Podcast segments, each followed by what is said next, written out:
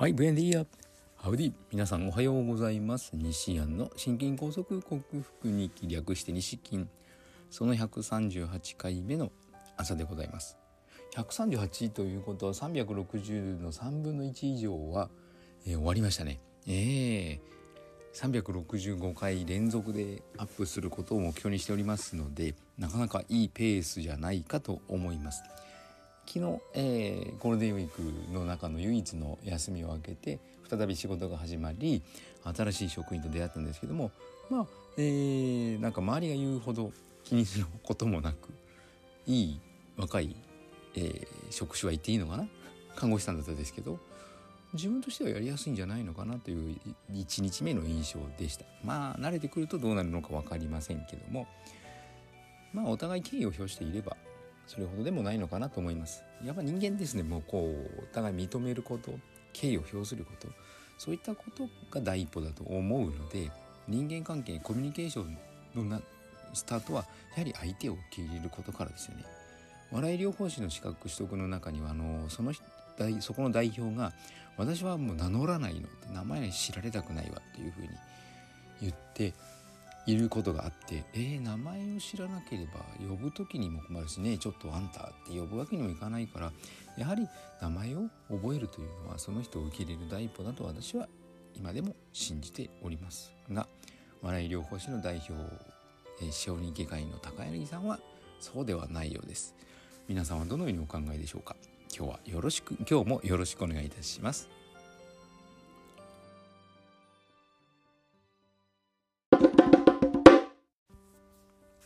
はい改めましておはようございます、えー、健康運動指導士理学療法士そして笑い療法士の西田隆です。今日のテーマは昨日に引き続きまた椎茸の紅葉を少し語ってみたいと思います。昨日の晩昨日の朝晩ともに血圧低く今朝方も上の血圧110代下が70代に下がってきましたね。脈も70でだいぶこう正常というかはい高校生大学生社会人成り立て20代の頃の血圧に戻りつつあります。いいですねオーソモレキュラー。はい。しいたけ昨日、えー、お伝えしましたけども、えー、これは狩猟採集民族時代からずっと取り、えー、貴重な食材として扱われてきたものじゃないかというふうに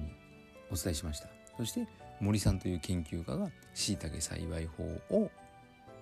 確立し世界中にしいたけを広めたと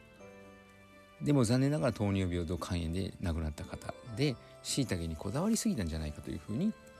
こうお伝えしたんですけどもこだわりすぎたいこだわるというところが今日の内容からわかるのではないかと思います。しいたけの中の特に傘が開いてないよっとこう傘が開いた状態ではない傘が閉じているものを鈍行と呼ぶと思うんですけども鈍行を食べると体にいいんだよというふうに聞いたことがある方少なからずいらっしゃると思います。それは嘘ではなくて傘が開いてないということはその傘の中にある胞子ですねいわゆる種子あの植物で言うな言うなら種子種なんですけども、えー、キノコを増やすための胞子が外に飛んでいなくてその胞子を抱え込んでいるんですけどもじゃあ胞子が人間の体にいいかといったらそうではなくその胞子に寄生しているウイルスがあるんですね。そのウイルスを人間が体に取り込んでそのウイルスに感染してしまうと人間の体はインターフェロンという物質を作り出します。インターフェロンを増やします。そのインターフェロンの役割はウイルスの増殖を抑制してくれるなんともまあ賢い物質でかつそのインターフェロンはナチュラルキラー細胞を活性化してくれるんですね。ナチュラルキラー細胞といえばもうがん細胞をやっつけてくれる素敵な素敵な細胞なんですけどもナチュラルキラー細胞は笑うことにもよっても活性化すると言われているので自分はしいたけも好きですが笑うことの方がいいような気がします。あちょっと道が外れましたけども話がそれましたけども。でなのでインターフェロンを増やすことによりナチュラルキラー細胞を活性化してそしてえー、がん細胞をやっつけてくれるというので一時期アガリックスだとかいろいろ流行りましたよね。ブラジル産がいいだとか。でもあのー、実はあんまりどうなんだろうというちょっと疑問が残るその紅葉らしくて間違いではないけどもそればかり食べてもどうなんだろうなっていうところがあのー、三石和夫先生の指示する論説で人間の体は椎茸だけ食べてればいいんじゃないのではなく人間の体の細胞の、えー、遺伝子学的に見ると何の栄養素が必要で何を材料に体を作りその材料を作るために促進するための栄養素がないと何でというふうに見ていかないことには体良くならないよというふうに言っております。ちなみに椎茸の中に含まれる栄養素はタンパク質炭水化物そしてカルシウムリン。鉄ビタミン B1B2B3B6B12 そして最後に食物繊維であるセルロースがあるんですけども 100g 中に 0.6g ぐらいセルロースは含まれているので食物繊維の宝庫というふうに呼ばれているのがしいたけきのこ類です。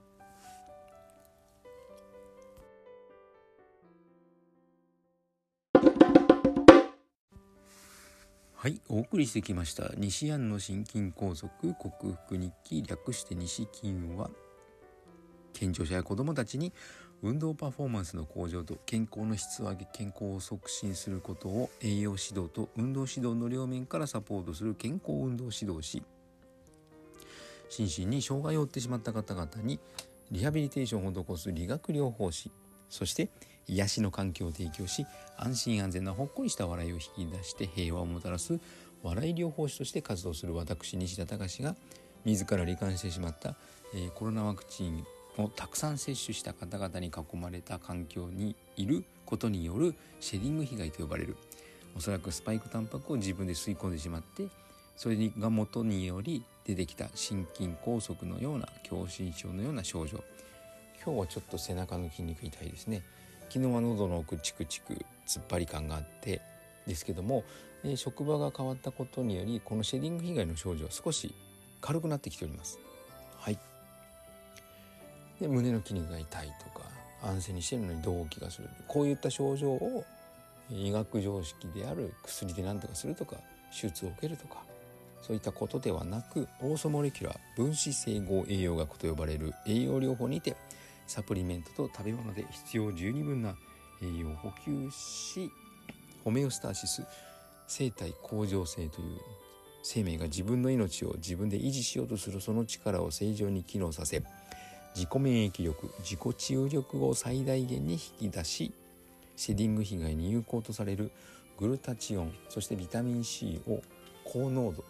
高容量大量に摂取してこの病状を克服しようと実践しその内容をお伝えしている音声ブログでございます。ちなみにグルタチオン 500mg2 錠ずつを朝昼晩と飲みビタミン C は 20g 取っております。まだまだ違和感はありますがとても調子のいい日々です。